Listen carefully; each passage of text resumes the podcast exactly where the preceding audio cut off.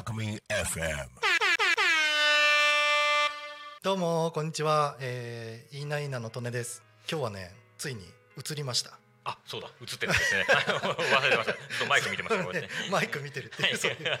あごめんなさい。で今日あの前回に引き続いてえー、っと空き家の話？タコの話をちょっとしてもらいます。はい、もう。で今回ねあのちょっと移住者向けのちょっとスペシャルな話にしようと思います、この間のね、前回の話は、ちょっともうなんかもうすごい。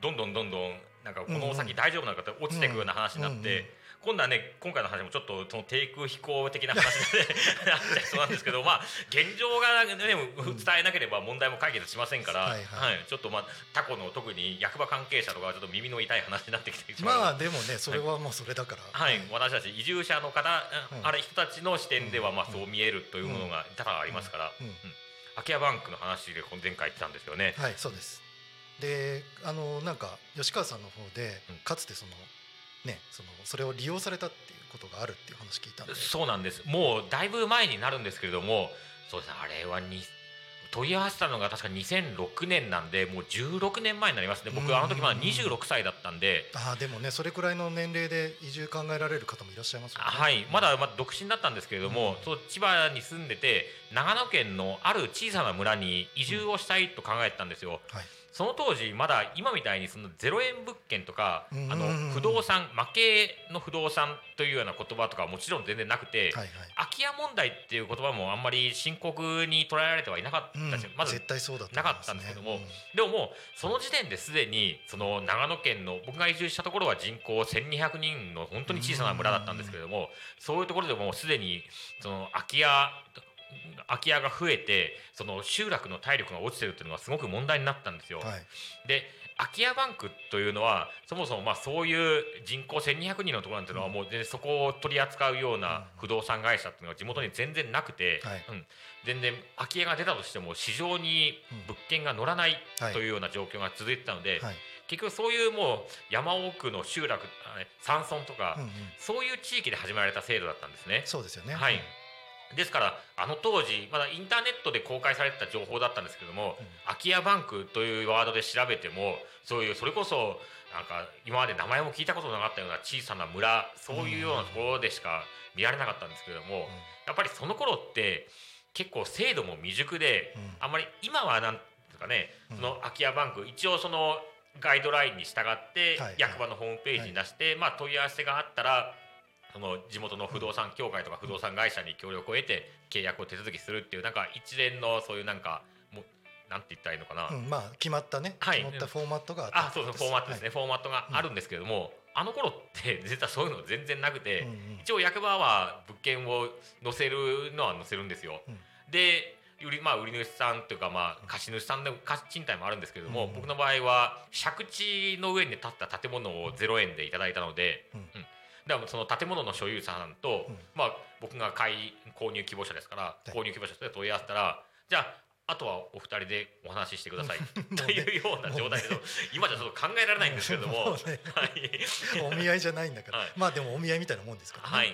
でもそんな人口1200人の村で今まで不動産業者なんていうのがほとんど全く入る余地のなかったようなうん。その過疎の村で、うん。いきなりそんな売り主さんに不動産売買の知識があるわけないんですよ。ないでしょうね、はい、でもこれは別に人口1200人の村に限らず、ん他校でも多分同じなんですよ。うんうん。結局僕たちその移住する側の人間にしてみればやっぱり買う方ってなるとやっぱり真剣になるじゃないですか。そうですよね。だからうん。それなりに事情ねあるいはその不動産のその売買の取引の方法とか、まああるいはもっと熱心に調べる方は法令とかまでうん。結構きっちりお金払う側ですからやっぱり損はできないわけでうん。調べるんですけれどもうん。売り主さん側はじゃあ必ずしもその売るためにその知識とか情報の仕入れを行ってるかっていうとうん。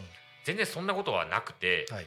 むしろどうしたらいいのかわからなくて役場に相談するというケースの方がうん。今でも多分結構多いと思うんですよ。まあそうでしょうね。はい。うん。ですからその空き家バンクで紹介された家というのが、その相続登記をしてなくて全然。はい、はい。でしかも農地がくっついてたんですよ。おーっとそんなのを個人間売買で僕別に収納するためにその村に行ったわけじゃなくて。農地がついてるっていうのは なかなかハードル高い。はい、もちろんその農業との資格、農業委員会に登録も何もしてませんし、うん。そんなのを個人売買で一体どうしろと、うん。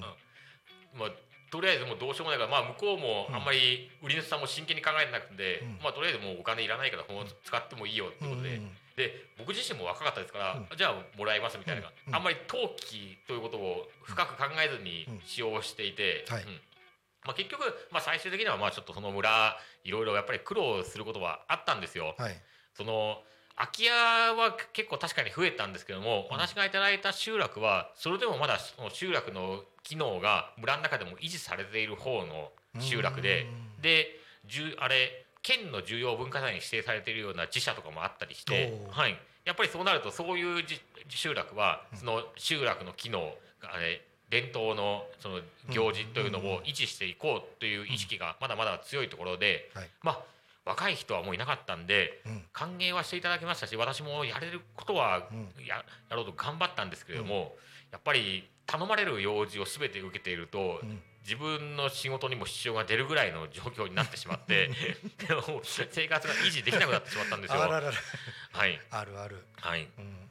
なんせやっぱり私行ったこと言ってもでもと手に職がついたわけじゃなかったので、うん。どうしても向こういその山に行ってもあれ仕事をするとなると山を降りてその山を降りた先の町で働かなければいけなかったんでやっぱり通勤片道1時間とかかかるから、うん。で行った先でもどうしても肉体労働になりますから、うん。やっぱり結構、ね、生活は大変なんですよ。うんうん。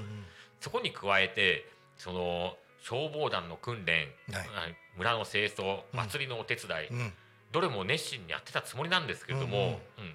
それに追われるとどうしてもやっぱりそっちの用事も入れるとなると決まった時間しかその仕事に取れる時間がないので、うんうん。生活は常にカツカツの状態で、うんうん。うん。結局まあそれが村を出るうん決心をつける理由になったんですけども、うんうん。まあその時に逆にその登記所有権移転の登記ができなかったのが、うん。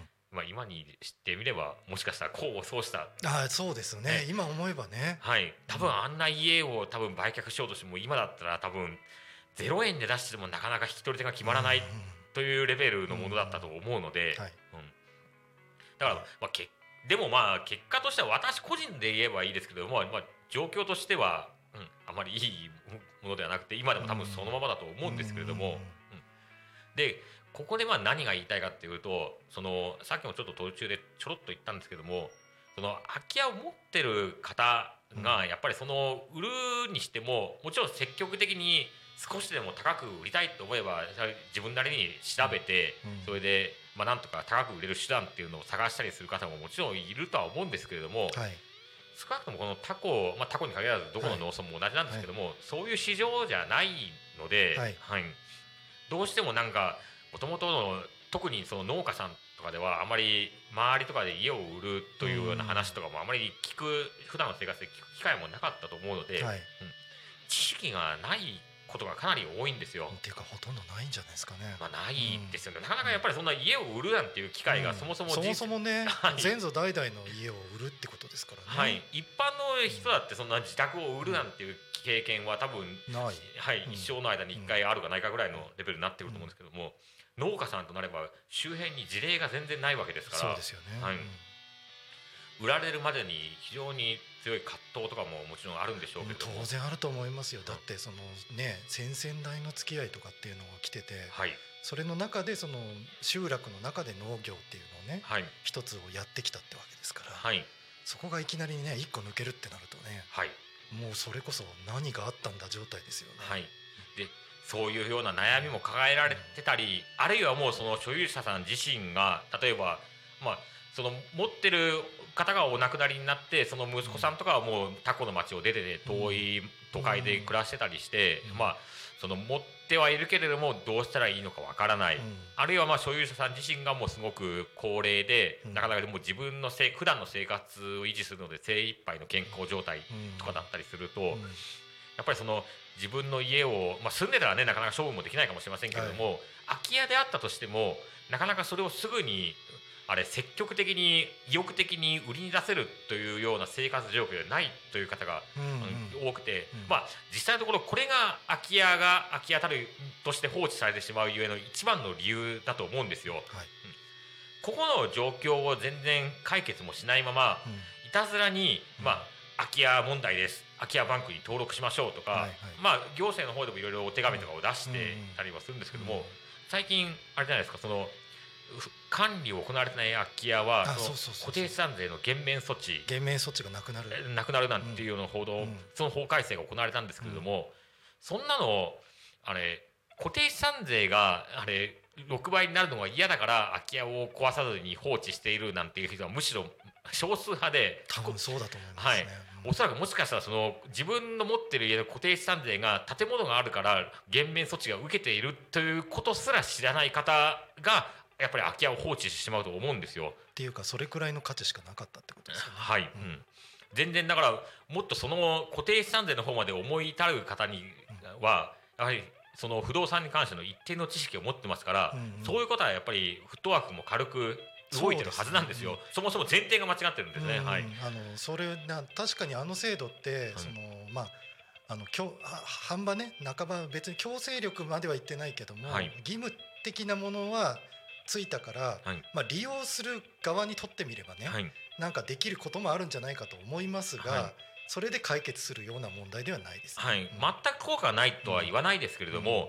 じゃあそれで全て空き家問題が解決するかといったら全くそんなことはないんですよ。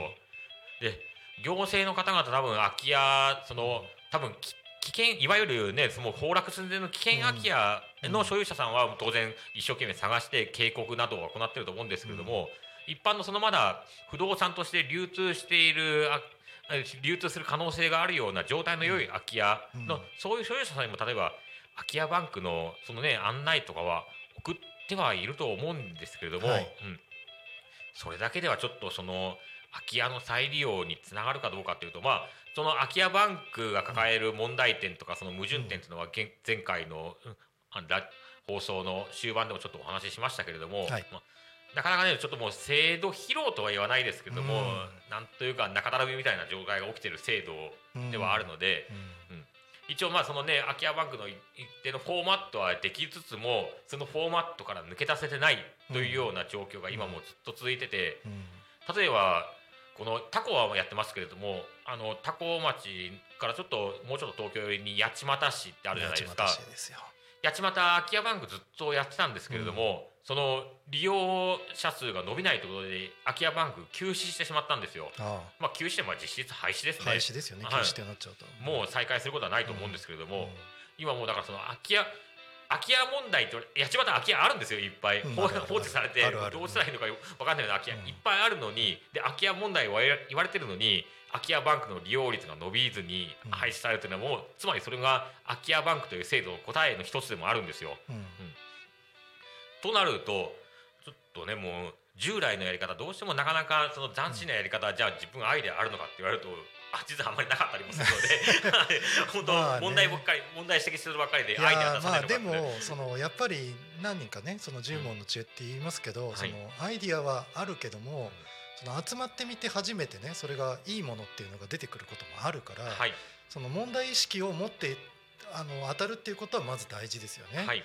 そもそもそれを放置してきたからこうなったわけで、はい。ええ。ねですからその空き家の固定資産税の減免の廃止とかその空き家バンクの推進とか、あれ空き家を抱えたままどうしたらいいのか分からずに持ってる方は、そのレベルの以前の問題のところで悩まれてるってところを結構やっぱりはい意識してもらわないと、なかなかその空き家の問題も解決しませんし、うん。他校の物件の供給状況も改善しないんじゃないかなと個人的には思っています。そうですね。その空き家になるっていうのはなんでそうなるのかっていうところは、はい。そのやっぱソーシャル的なねその社会的な問題の側面をそのまんま映し出してるようなもんですからね、はい。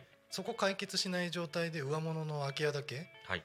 そういうふうにやろうぜって言ってもまあそれは無理じゃないかなって僕は個人的に思ってますけはい、どねでねちょっとねなんかまたまたねいい感じに 詰まってきたんですけど。あ のねちょっとね今日今回の回はねちょっと特別にあの結構喋りっぱなしなのでちょっとねお休み入れようと思って ちょっと短めの回になってます。ね多分この後にねあのおそらく僕の環境音なのか、はい。僕の音楽なのか何かが入ると思うんですいやそういうのも挟まないと「いいな、いいな」とか言っときながら本当よくない話ばっかりしてますから。それなんですよ。な 何にもよくねえじゃねえかいいないいなって言っときながら何にもいいことないし聞いしてててもなんかどんよりするしどんよりするような番組作るつもりなかったす。いません本当なんか。いやでも、あのね今目の前のスタジオの目の前が本当に綺麗な風景でタコのね、はいでこれ本当にあのもし遊びに来られる方がいたらぜひ見てほしいし、うちの家族はそれこの景色を見たから移住しようと思ったわけですよ。僕もこんな話ばっかりしてるんですけども仕事柄こういう問題を調べてるからどうしても話すとこういうことになるんですけども僕自身は別に不満を抱えてく普段暮らしてるわけじゃなくて今の横僕は隣町の横芝光町ですけども、そうそう。はい、非常に満足して暮らしてるんですよ、うん。もう全然引っ越すなんてことは今の時点では全然考えられなくて、普段の生活環境としては非常に満足してるんですけども、うん。なかなか普段の発信物それが伝えられずにどうしても 問題を前面に出してくるので。まあね、はい。でもそれやっぱ問題があるからこそその問いかけたいし、はい。問いかけることによってやっぱその反響とかその考え、他の別にここの横芝光町とか多古町だけの問題ではないですからねそうなんです。はい、日本中の問題だし、でそれ解決しないまんま例えばその人口がね減っていくとかはい。言ってもねそれは何か問題あるでしょっていう話で、はい、で言葉は悪いですけれども、このどうしても人口減は避けられませんから、うん。もうなんか消耗戦みたいなところになってくるんですよ、だから全部のと地域でその人口減の問題空き家問題が解決するっていうのは実は僕も考えてなくて、うん。その対策対策を取ったところが残れるんじゃないかっていうまあちょっと非常にまあまあマイナスなあれですけれども。いやあのねだからそういうことなんですよ、はい。だから自治体の方もしねあの聞かれたりとかされてたら、ちょっと考えてほしいんですけども、やっぱりそのやってるところに人は集まる。はい。逆にやらないとこは衰退する、はい。だからそれはすごいね厳しい競争だと思います、はい、うん。はい。せっかくね空港が近くにあって、うん。他の一般の農村ではない特別な立地条件を持ってるんですからこれを生かさない手はないと思いますのでまたこのだから今のこのタコのね繰り返しますけどこの物件状況が本当にもったいないなと常々、賃貸がねはい。ないから、ないってことは需要が高いということの裏返しでもありますから、うん。はい、これをそのまま指を加えて見てるのは非常にもったいない話だと僕は思うんですよ。うんうん今やらないと、い。もうちょっと遅いかもしれないけど、はい。でも今気づいたんだったら今やらないと、い。多分町が死んでいくし、はい。僕はあの移住したものとしてその自分の移住した町が死んでいくのは見たくないんで、はい。はいそうましてねあの何年も住むと思うので、それちょっとね次回またあの熱いいいないいなって言いながらも なんかどんどん熱くなっていくんですけどこれはもうしょうがないんですよね、まあゲストの。いいようにしていかなきゃいけまいいようにしていかなくちゃいけないから、はい。ポジティブな考えでやっていこうかなって思います。なんであのまた続きよろしくお願いします。はい。しくお願いしかしたらねあの次回ちょっとねあれあれをあはい、うんそうあれをねちょっと見せようかなと。よろしくお願いします。はい、はいお願いします、はい、じゃあ今日はこれまでです。ありがとうございました。はい、ありがとうございました。引き続きよろよろしくおお願いします。願いします。こっちでいいうん。あんまりカメラ見てなかったな。そうそうそう カメラ見て普通こっちばっか見ちゃうんですよね。うんしねあのやっぱ目の前が本当にあのね YouTube とか見られてる方はちょっと残念ですけど、うん、はい、ここでねもうもう一カメ二カメとかあったらねこう外出せるんですけど、はい、それねあのオーナーの鳴滝さんにちょっと相談してみようかな、あのせっかくだから外外出すカメラとかに切り替えてもいいんじゃないかな。ああ、なるほど。うん。今日なんかめちゃめちゃ晴れてて。ですね、昨日に。あんなに雨だったのに。スカーって晴れててね。今週週末はなんか晴れらしいですよ。すごいこの辺そんな雨降ったんですか？昨日ちょっと、うん、私留守あまあそんなにひどくはなかったですけど、うん。でもまあいまあそこそこですかね。ただ梅雨なんでね、まあそうですよね。降。らないとだってお米もねはい、タコ米っていう素晴らしいお米があるので、本当ですよ。うん。これがね。じゃあな次回お願いします、はい、お願いします。ありがとうございました。ありがと。うございます